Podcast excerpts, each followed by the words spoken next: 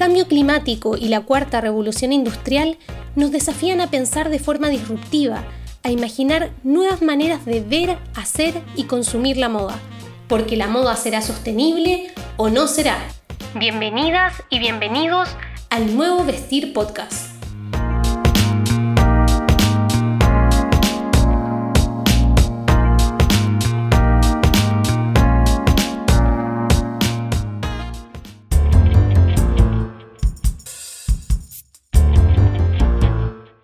Capítulo especial. Las mujeres que hacen nuestra ropa. La desesperación, el miedo, la impotencia, la rabia y la pena podían escucharse ese sábado 25 de marzo de 1911 en la fábrica Triangle Churchwaite, ubicada en la ciudad de Nueva York, Estados Unidos, cuando 146 mujeres, la mayoría de ellas jóvenes trabajadoras inmigrantes de Europa Oriental y Meridional murieron a causa del incendio que afectó ese recinto.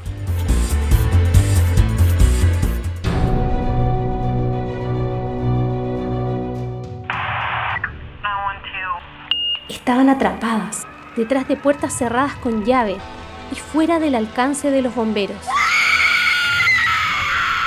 De hecho, la única escalera de emergencia que existía se desplomó bajo el peso de las mujeres que aterrorizadas trataban de huir. Esas mujeres cosían blusas para otras mujeres, mujeres que probablemente no sabían de su existencia, que ignoraban que apenas un año antes se había organizado una huelga sin éxito en todo el sector textil, incluyendo esa fábrica, con la idea de lograr el reconocimiento de los sindicatos y mejores salarios y condiciones de trabajo. Los propietarios de Triangle ignoraron esos reclamos, afirman en la Organización Internacional del Trabajo, ILO por sus siglas en inglés.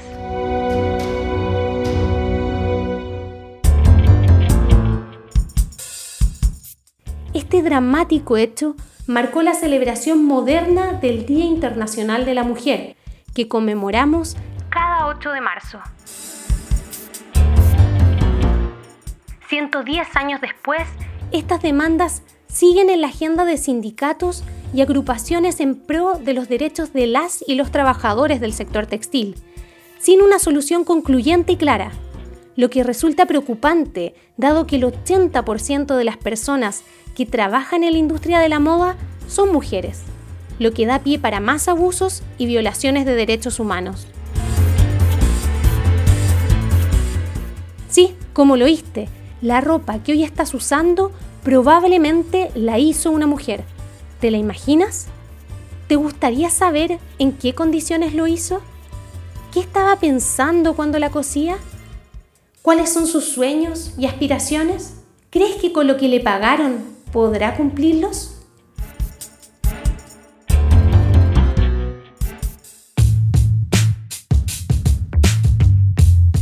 Se calcula que del valor total de una prenda de ropa en la moda masiva, el 0,8% aproximadamente corresponde al pago de quien la cosió.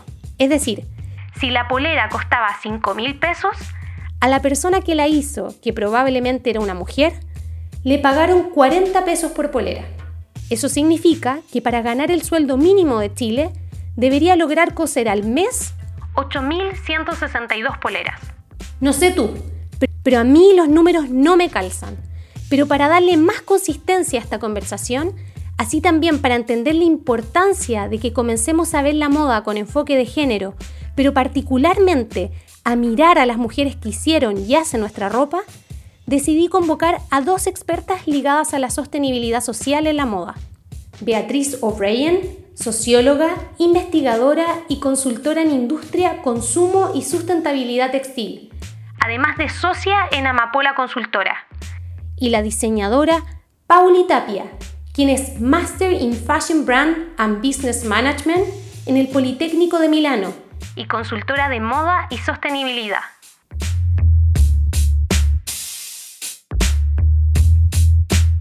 Partamos esta conversación con Beatriz. ¿Por qué es necesario mirar a las mujeres que hacen nuestra ropa?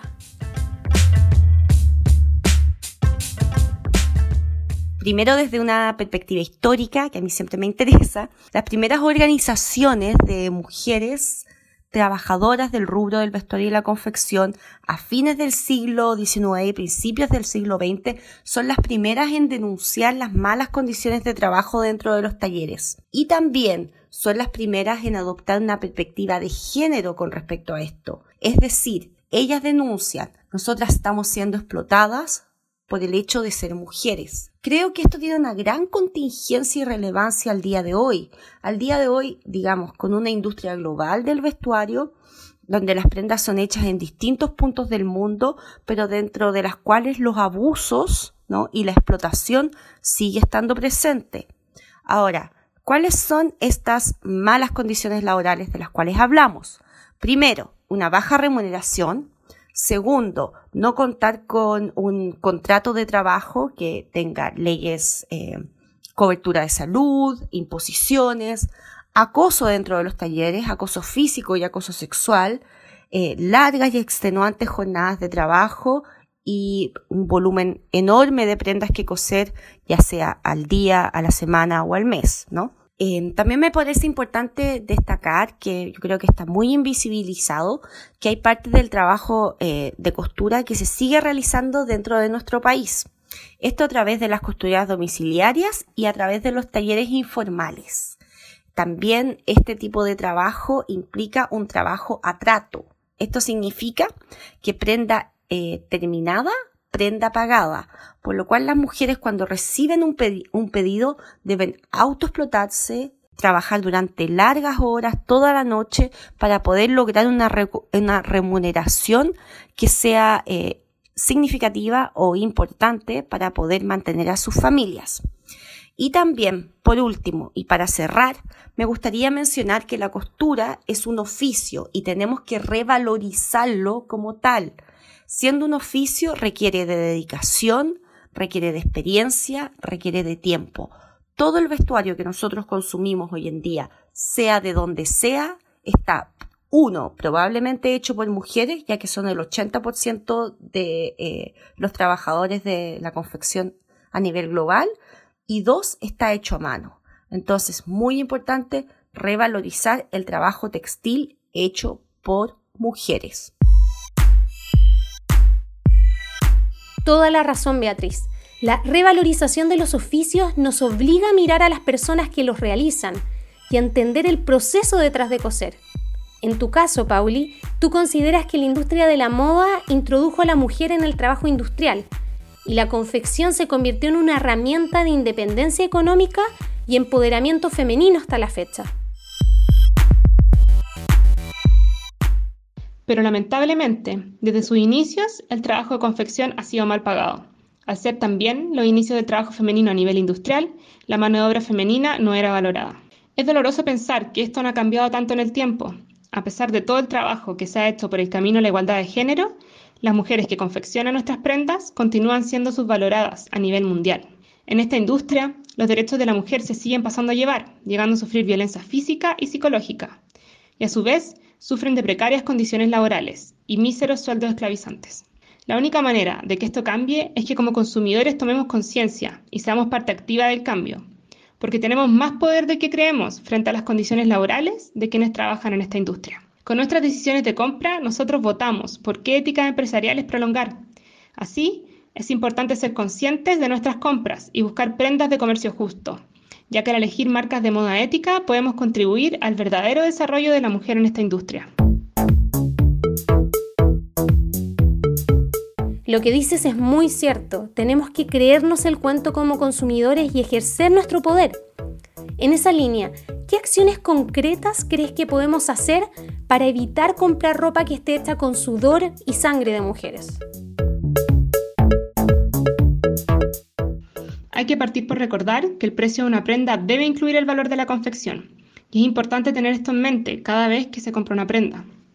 Para esto es recomendable informarse sobre las políticas de comercio justo y responsabilidad social empresarial de la marca que queremos comprar. En este momento es esencial que las marcas sean transparentes con los consumidores respecto al origen de sus materiales, procesos y confección de sus prendas, por lo que la información respecto a quienes la confeccionan debiese estar disponible en sus medios de comunicación y si no es así, La falta de transparencia no nos permitirá tener un juicio claro al respecto. Una marca que hace el esfuerzo de cuidar sus etapas productivas y a las personas que están detrás, muy probablemente hará el esfuerzo de comunicar a sus consumidores este trabajo, que es de gran valor para la prenda, lo que nos permite como consumidores tener claridad del valor que estamos pagando. Es muy probable que al comprar vestuario responsable y ético estemos pagando mayores montos que los que acostumbramos a ver en el retail, dado que los precios del fast fashion no incluyen el valor del trabajo de confección, sino pagos míseros y quien confecciona estas prendas termina pagando de manera humana por este precio que nosotros no pagamos. Por lo tanto, es importante invertir en el vestuario, por precios justos en los que no se pasa a llevar a nadie en la cadena productiva. A su vez, el pagar un mayor precio nos ayuda a ser conscientes respecto a lo que estamos pagando e incentiva el llevar un consumo más lento y sostenible, ya que si bien estaremos pagando un mayor precio, este no solo será un precio justo, sino que irá asociado a mayor calidad y mayor duración. Una prenda de comercio justo es una prenda que ha podido ser valorada en cada etapa de su producción, y así también tendrá valor para nosotros como consumidores, porque cada prenda cuenta la historia de quienes estuvieron detrás de ella. Difícilmente una prenda del fast fashion confeccionada en países del Oriente como China, India o Bangladesh habrá sido confeccionada de manera justa, y si lo fue, esta información estará disponible en el sitio web de la marca. Por esto, también recomiendo priorizar la confección nacional y sudamericana, teniendo ojo siempre con lo que consumimos, porque no basta que una prenda sea diseñada en Chile, sino también que sea confeccionada en Chile. Es importante estar atentos, porque la diferencia puede ser tremenda entre una prenda confeccionada en Chile o Perú versus la confección en China. Por otra parte, cabe recordar que en Chile contamos con muchas costureras independientes, modistas y pequeños talleres, que han quedado muy relegados por el mercado del fast fashion. La única manera de ayudar en su desarrollo es trabajar con ellos, tanto las marcas chilenas al confeccionar en el país, como los consumidores, quienes podemos acudir a ellas para prolongar la vida de nuestras prendas o para pedirles confección personalizada de alguna prenda que soñamos tener. Efectivamente, Pauli, quien hace bien las cosas no se queda callado, lo comunica y muestra en sus redes sociales y sitio web. Tenemos que ser más curiosas, sin duda, e investigar a las marcas por las que apostamos. En tu caso, Beatriz, tu propuesta de acciones también pone foco en las y los consumidores, la información y el hecho en Chile.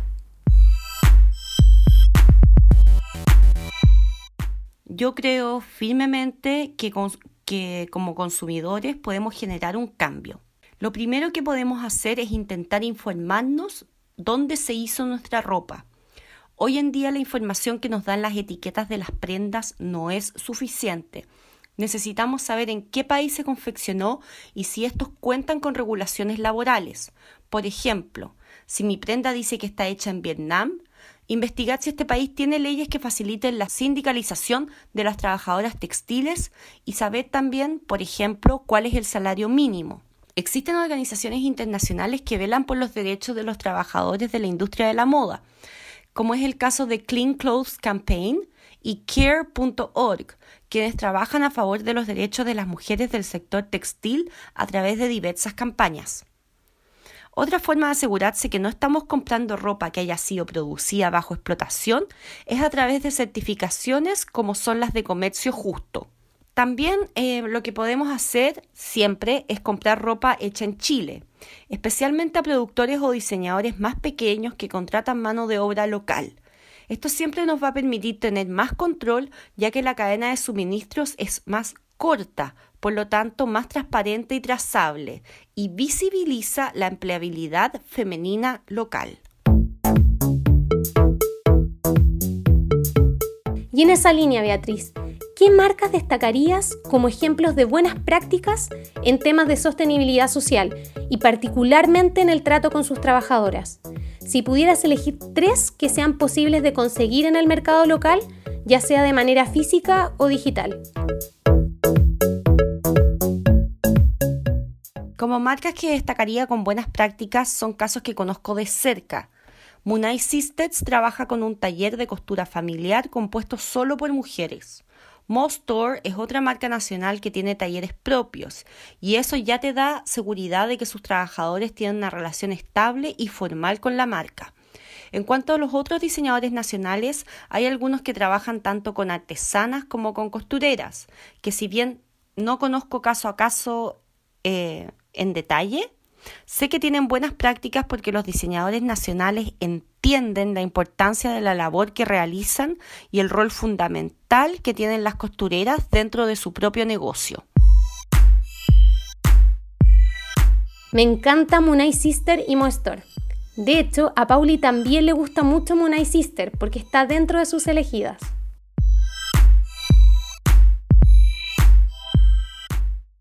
Considero que esta es una marca chilena que se está preocupando de comunicar su trabajo en temas de sostenibilidad, transparentando los esfuerzos que hay detrás de cada prenda, tanto en los materiales que utiliza como a nivel productivo. También está Zurita, marca chilena que realiza prendas a partir de fibra de alpaca proveniente del altiplano e hilada por pastores. Zurita trabaja directamente con tejedoras del norte y altiplano chileno. Su trabajo es increíble porque rescata el patrimonio artesanal y ancestral de nuestra cultura andina, principalmente en manos de mujeres, manteniendo viva esta valiosa herencia cultural. Su calidad humana se traduce en un trabajo con enfoque colaborativo, dando a conocer con nombre y apellido a las personas detrás de cada prenda. Por otro lado, una marca con un trabajo hermoso fuera de Chile es Regia y Victoria, marca colombiana de accesorios, abanico y carteras, que rescata técnicas artesanales de comunidades de mujeres colombianas, principalmente utilizando el tejido de palma de Iraca, lo que también comunica muy bien en su sitio web, donde relata qué tipo de trabajo artesanal utilizan sus productos y con cuáles comunidades de mujeres lo desarrollan. Esta marca 100% Made in Colombia cuenta con envío a Chile. Todas estas marcas se preocupan tanto del trabajo de quienes proveen sus materiales como de quienes confeccionan sus prendas, dando valor y sentido a cada una de ellas. Y a medida que esto vaya primando como motivación de compra antes que las tendencias o precios bajos, el desarrollo de la moda ética podrá ir aumentando, y con ello también mejorar la calidad de vida de las mujeres que confeccionan nuestras prendas. Me encantaron sus datos, Pauli y Beatriz. Conozco a todas las chilenas y me considero admiradora de cada una de ellas. Realmente hacen un trabajo impecable en términos de diseño, sin dejar de velar por sus trabajadoras, que son parte fundamental de su esencia de marca. Muchas gracias Beatriz y Pauli por esta gran reflexión que estoy segura nos abrió mucho más los ojos.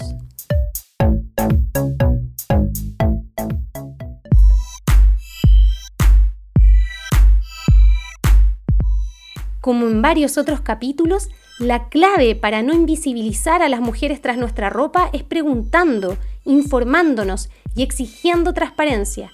Lo importante es que la voz de esas mujeres no se acalle, sino que se una la nuestra con fuerza, porque todas merecemos igualdad de derechos, no importa dónde vivamos, lo que hagamos o cómo luzcamos. Mujeres unidas jamás serán vencidas.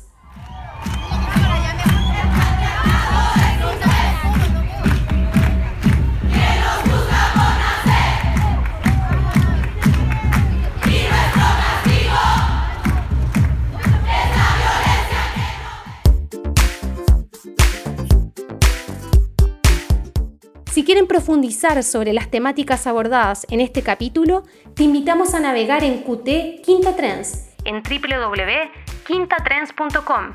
Seguirnos en nuestras cuentas en Instagram arroba quinta-trends y arroba el nuevo vestir.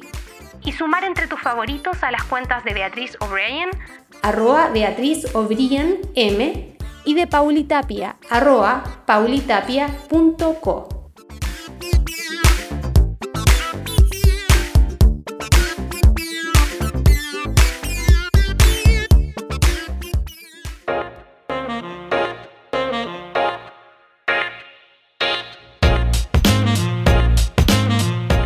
El Nuevo Vestir Podcast es un podcast de QT. Su producción de contenidos y locución es de quien les habla, Sofía Calvo, y su edición y postproducción de audio es de Marcelo Enríquez. La canción que escuchan es All That de Benjamin Tissot. Nos encontramos pronto en el Nuevo Vestir Podcast.